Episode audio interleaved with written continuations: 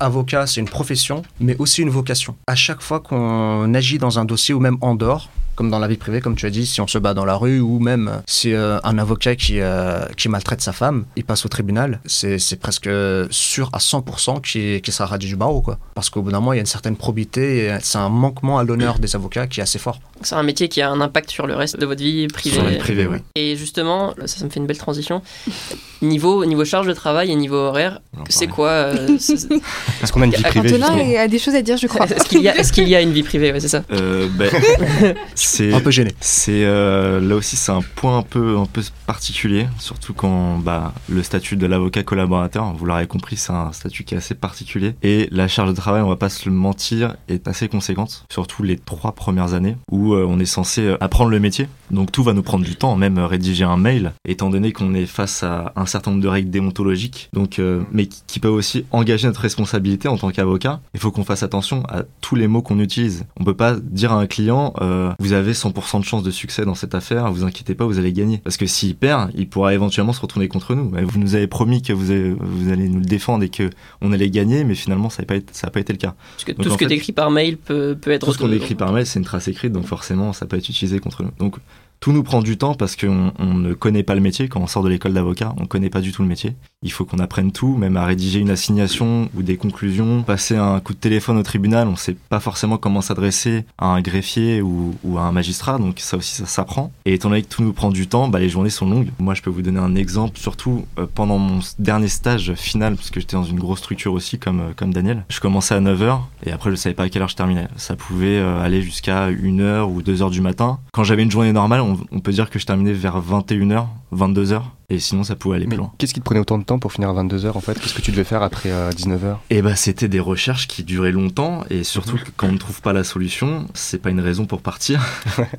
On peut dire à notre associé, j'ai pas trouvé de réponse à, vo- à votre, euh, votre recherche. Il vous dire, c'est que vous n'avez pas assez cherché, sans doute. Donc, euh, il va falloir continuer de chercher. Il suffit qu'on ait un, un- des délais très courts où le client nous a demandé euh, impérativement, bah, dans mon cas, par exemple, de rédiger un protocole de conciliation qui euh, est euh, bien spécifique aux procédures euh, Mhm. Et euh, je sais pas, il a envie de partir en vacances la, la semaine prochaine, il veut que ça soit réglé avant. Donc, il va falloir le, il va falloir le faire. euh, On est jeudi soir, il va falloir euh, bah, le faire une partie de la nuit et le lendemain matin. Donc, en fait, on est tenu par les délais du client, d'une part, mais on est aussi tenu par les délais que nous impose notre associé. Notre premier client, j'ai envie de dire, quand on est avocat collaborateur, c'est notre associé, puisque c'est lui qui va vraiment nous, nous faire retomber sa, sa pression, la pression qui tient du client, et nous, bah, nous porter ses exigences que- qui ne viennent pas principalement du client, puisqu'on n'est pas en contact euh, direct avec lui. Tout à l'heure, je ai parlé d'une période assez spécifique de l'année. Je, je suis en plein dedans jusqu'au cou. C'est la période fiscale, donc la période des déclarations. Euh, on doit préparer euh, plusieurs milliers de déclarations, donc sur des profils assez divers, des, des personnes, comme je vous ai dit, qui viennent des, du- des quatre coins du globe. Et donc, c'est vrai que c'est assez chronophage. Moi, là, en ce moment, je travaille 6 jours sur 7. Donc, euh,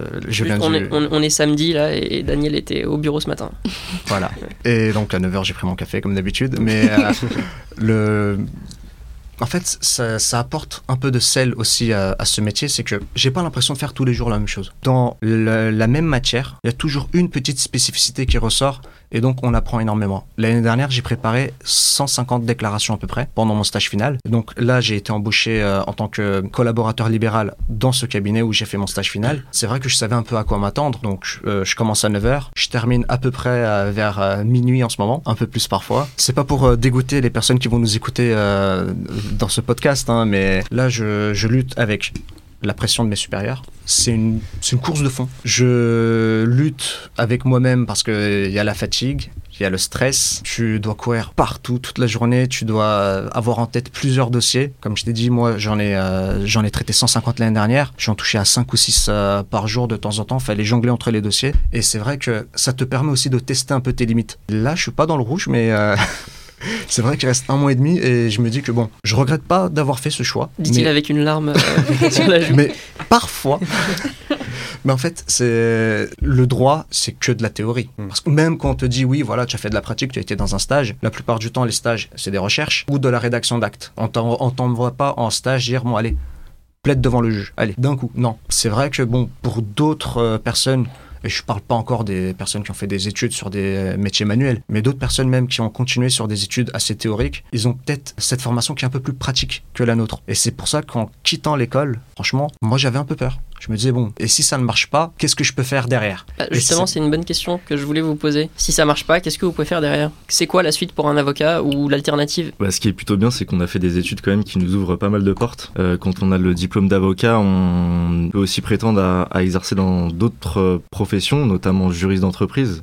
C'est quoi? Et juriste d'entreprise, c'est déjà c'est un salarié, il n'est pas en profession libérale et il exerce dans une société. Généralement, en fait, c'est celui qui va s'occuper de vérifier euh, si les contrats sont conformes avec la législation, les contrats de la société sont conformes avec la législation, mais aussi c'est celui qui va rédiger les contrats. Il va faire un certain nombre de veilles juridiques pour voir si la société, de manière générale, suit les règles euh, bah, législatives. De temps en temps, le juriste peut être euh, juriste contentieux. Donc en fait, il va un peu mâcher le travail aux avocats. Il va faire le filtre dans les dossiers contentieux quand ils ont une, euh, une coloration précontentieuse. Donc on n'est pas encore dans le conflit.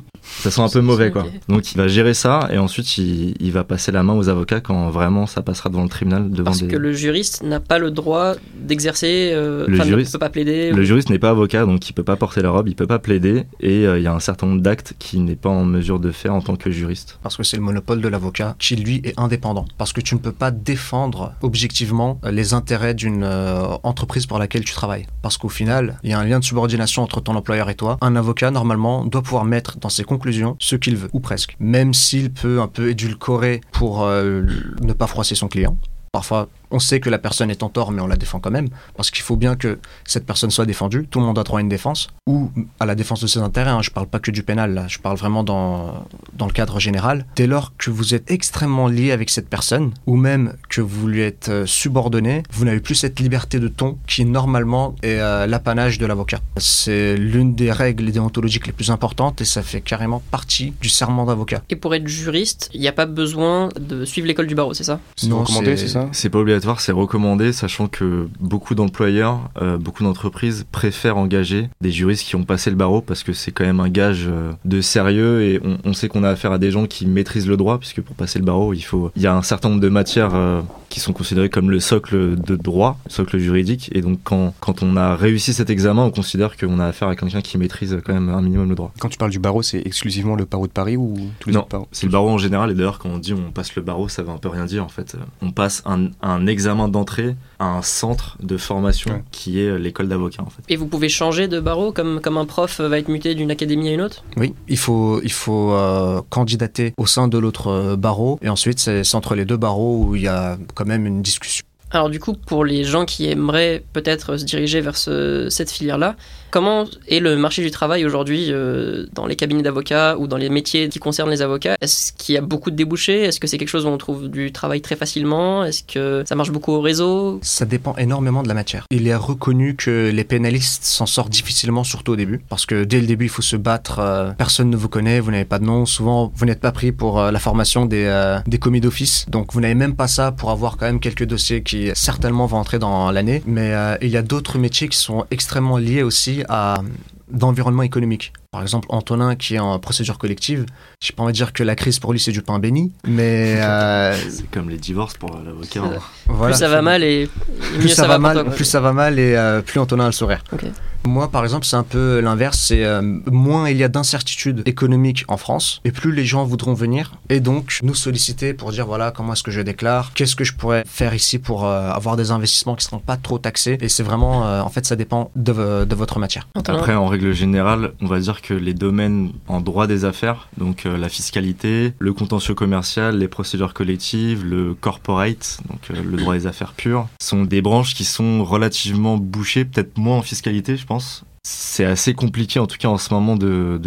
Il n'y a, pas des dizaines d'offres tous les jours, surtout au barreau de Paris qui est le plus important de France, mais c'est là aussi qu'il y a les plus gros cabinets. Après on n'en a pas trop parlé, on, en, est en train de vous dire que les horaires sont euh, très importantes, que c'est très dur les premières années, mais on pense pas aussi euh, aux avocats qui font, qui sont généralistes en fait, comme les médecins généralistes qui pratiquent un peu de tout. Et euh, là, c'est des horaires qui sont beaucoup plus normales. On peut très bien concilier la vie privée et la vie professionnelle. hein. Je connais des les avocats collaborateurs, donc qui ont mon âge, qui ont prêté serment à peu près en même temps que moi et qui terminent sans problème à 19h le soir. Donc euh, Ouais. voilà, faut, faut aussi parler de ça. Et dans, ce, dans ces domaines-là, donc généralistes, les offres sont beaucoup plus euh, récurrentes et euh, c'est beaucoup moins bouché puisque on a affaire à des gens qui sont formés pour tout en fait. C'est des petites structures avec des affaires vraiment qui vont du divorce à Madame Madame Michu qui est tombée dans les escaliers parce que la femme de ménage a mis trop de cire. Enfin, ça peut vraiment être de tout. On a des affaires moins importantes, plus récurrentes et du coup une plus grande euh, un, un marché de, de l'emploi qui est plus ouvert pour ce type de structure-là. Est-ce qu'avocat, c'est un métier qui est bien payé? Je pense que ça intéresse euh, aussi les gens dans leur choix. Comment ça marche d'ailleurs la rémunération d'un avocat? On en parle au moment où on signe le contrat de collaboration. Et donc, vu que je fais de la fiscalité, faut dire, euh, bon, c'est pas un mythe, on gagne beaucoup mieux notre vie que euh, d'autres avocats. Comme j'ai dit, le pénaliste, malheureusement, il est vraiment lié au nombre d'affaires qui rentrent. Alors que moi, étant dans une grande structure, c'est un peu comme si j'étais dans une entreprise. Les dossiers, ça masse, ça- ça vient tous les jours. Moi, je n'ai pas ce problème-là, mais moi, mon problème, c'est euh, quand on nous dit, oui, voilà, vous pourrez développer votre euh, clientèle à côté. Ça dépend énormément de la structure parce que dans une plus petite structure, vous avez plus de responsabilités. Tu peux développer ta clientèle. Alors que moi, là, déjà juste en m'occupant des dossiers du cabinet, je, travaille à 35 heures x 2 dans la semaine presque. Mais ça, c'est encore une fois une période exceptionnelle. Sinon, dans l'année, je quitte à entre 19 et 20 heures sans souci, quoi. 9h, 19h, 9h, 20h. Mais là, la période fiscale, on fait presque que ça. C'est euh, à peu près 13-14 heures par jour. Parce qu'on entend beaucoup euh, le métier d'avocat placé à peu près au même niveau que le métier de médecin. Euh, Lorsqu'on est jeune et qu'on nous parle des filières un peu d'excellence ou élitistes, les parents sont assez rassurés lors- lorsqu'ils parlent de- d'avocat ou de médecin. J'ai l'impression que c'est un peu plus compliqué dans la réalité en ce moment. Est-ce que un avocat a quand même une situation euh, socio-économique qui est peut-être meilleure que la moyenne euh, en France, non? Si on parle de moyenne, oui. Après, euh, je pense que c'est un métier où il y a parmi le- la plus grande diversité euh, en termes de rémunération. Euh, Daniel le disait tout à l'heure, un avocat pénaliste qui débute son activité. Alors, je vous parle pas de celui qui, pose sa plaque, c'est-à-dire qui ouvre son cabinet où là, c'est extrêmement compliqué. Peut gagner 200 euros euh, un mois comme euh, 2000 euros le mois prochain. Euh, bah, C'est un entrepreneur, quoi. C'est un entrepreneur. Et surtout euh, quand on fait du pénal et qu'on débute dans le pénal bah on va défendre des vendeurs de drogue mais euh, pas le pas le caïd à la Tony Montana le, petit vendeur de drogue en bas de l'immeuble. Donc malheureusement quand on est avocat pénaliste euh, la rémunération est très vacillante. Et même quand on est avocat collaborateur dans un cabinet pénaliste quand on débute après il y a des grands noms bien sûr on va être plutôt bien payé mais euh, c'est pas rare d'être payé au, SMIC euh, en tant qu'avocat collaborateur euh, pénaliste. Après généralement quand on intègre une structure comme Daniel ou même comme moi en tant qu'avocat collaborateur en droit des affaires on a une rémunération qui est plutôt bonne puisque en plus le barreau de Paris fixe enfin en fait c'est pas le barreau de Paris c'est l'union des jeunes avocats c'est une association qui fixe en fait une rémunération de base qui est fortement conseillée et qui doit être appliquée par les cabinets. Donc ils sont pas obligés de l'appliquer mais c'est fortement conseillé pour eux. Et donc on appelle ça le tarif UJA et donc quand un cabinet recrute un collaborateur la plupart du temps ils vont respecter au minima ce tarif voire euh, un peu plus Moi, j'aimerais avoir votre avis sur euh, ce que vous aimez dans ce métier, ce qui, ce qui vous plaît, ce qui vous manque aussi, euh, Ce qui vous fait rester avocat aussi? ou pas?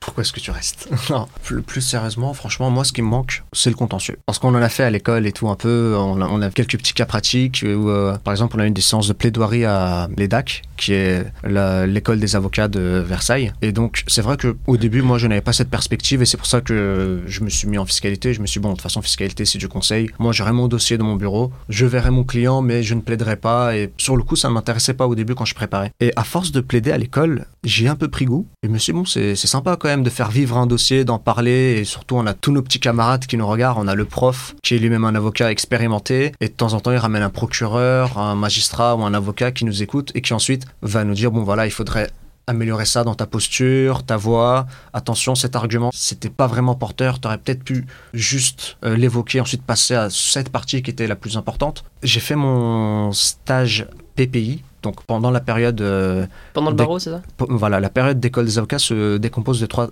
euh, de trois parties. La première, c'est euh, la formation théorique, les cours, comme si on était à la fac. La deuxième, c'est le PPI, c'est-à-dire le stage dans une entité qui est autre qu'un cabinet d'avocats, pour qu'on puisse voir quand même comment ça se passe dans d'autres structures, et parfois même, au dernier moment, changer d'avis, et se dire, bon, en fait, ça me plaît tellement que je voudrais pas être avocat, je voudrais faire ça. Et ensuite, quand même, six mois dans un cabinet d'avocats, pour vraiment voir si la pratique nous convient. Et moi, mes euh, six mois de stage hors euh, cabinet d'avocat, je les ai passés à la Cour administrative d'appel de Versailles, dans une chambre spécialisée en fiscalité. Mais je voyais quand même les avocats en train de plaider, faire vivre un dossier, comme j'ai dit. Et c'est vrai que ça m'a plutôt plu. J'étais là euh, avec mes petites mains à rédiger des projets d'arrêt pour les magistrats. Donc je je regardais ce que disaient les, avocats des deux parties, quels étaient les arguments qui avaient un fondement juridique, et ensuite même parfois faire sortir le fondement juridique qui aurait été exact et que eux peut-être n'auraient pas vu. Et euh, c'est vrai que ce débat d'idées, cette joute un peu, comme j'avais dit tout à l'heure, chevaleresque, c'est vrai que ça me manque un peu. Je me dis que c'est assez intéressant comme exercice où euh, on se confronte un peu euh, avec une autre personne. Bah moi c'est justement ce qui me fait rester, c'est quand on est avocat en contentieux, c'est vraiment cette idée de toujours vouloir avoir raison et de pas se cantonner à ce que va dire le client ou va dire euh, notre adversaire. Donc c'est toujours trouver des arguments et en soi je trouve que c'est extrêmement stimulant intellectuellement. Ça passe par des recherches mais ça passe aussi par euh, bah, nos connaissances théoriques de base qui vont faire que on va mettre en place une stratégie plutôt qu'une autre. Donc c'est énormément de réflexion un peu comme une partie d'échecs où on va essayer d'anticiper les coups de l'adversaire. Donc c'est ça qui est passionnant dans ce métier. Mais au-delà de ça, ce qui me pose un peu problème dans cette profession aussi, c'est euh, le temps qu'on consacre à cette profession. Et malheureusement, pour perdurer là-dedans, en tout cas en tant que avocat collaborateur les premières années, il faut forcément euh, être un peu passionné, ou en tout cas ne pas avoir peur de mettre un peu de côté sa vie privée les premières années. Dans ce type de structure, bien sûr. Hein, c'est que les premières années, du coup? Généralement, c'est que les premières années, puisque comme, euh, comme je vous l'ai dit, c'est là où on met du temps à tout faire. Mmh. Donc, euh, tout nous prend du temps et nos journées sont forcément beaucoup plus importantes que quand on est avocat de 5-6 ans. Donc on est toujours avocat collaborateur, mais euh, rédiger un mail nous prendra 30 minutes au lieu de 2 heures et on sera beaucoup plus sûr de ce qu'on fait, donc forcément on passera moins de temps à faire les choses. Qu'est-ce que vous diriez à un, lycéen maintenant qui veut s'orienter vers le droit ou à un étudiant dans ses premières années de droit? Est-ce que vous auriez un conseil à lui donner, que ce soit sur l'orientation, sur... Euh, et sur les stages aussi? Sur les stages, sur d'autres compétences à développer? Je ne sais même pas si vous avez fait exprès parce qu'on a vraiment deux profils, c'est même pas opposé mais vraiment très différents.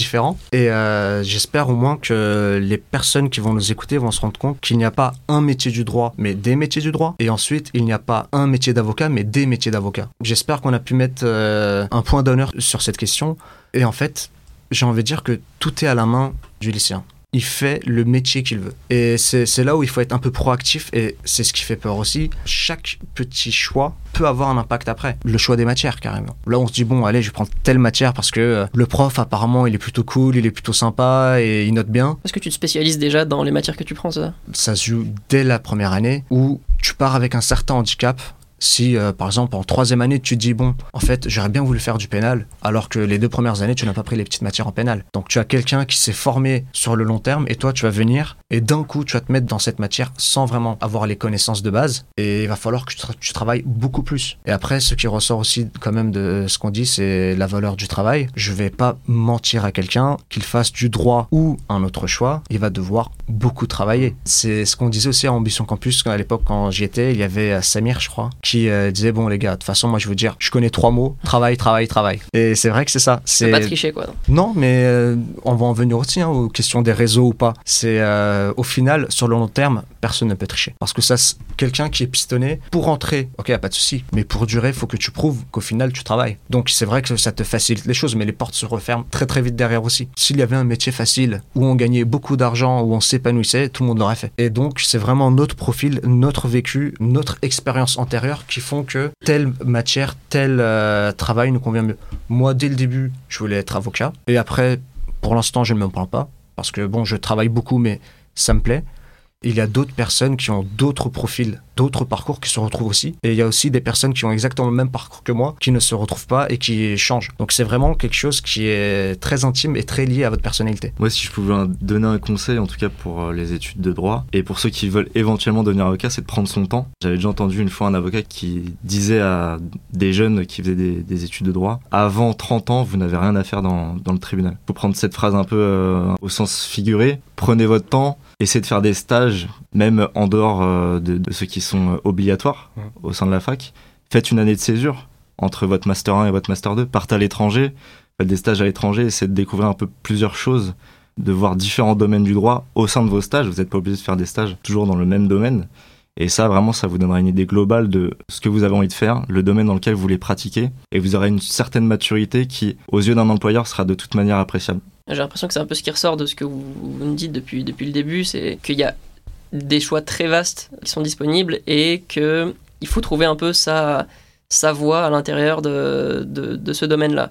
Exact. Donc par exemple en faisant des stages dans des, dans des secteurs différents ou en prenant, en picorant dans les matières euh, qu'on qu'on nous propose à la fac, etc. Exactement. ouais. C'est très clair. Eh bien, euh, merci beaucoup Antonin, merci Daniel d'être venu. Merci. Merci. Merci. Et merci Massil et merci Khadija de m'avoir accompagné. On vous retrouve euh, très prochainement dans Trace ta route. Bye bye À bientôt. Campus.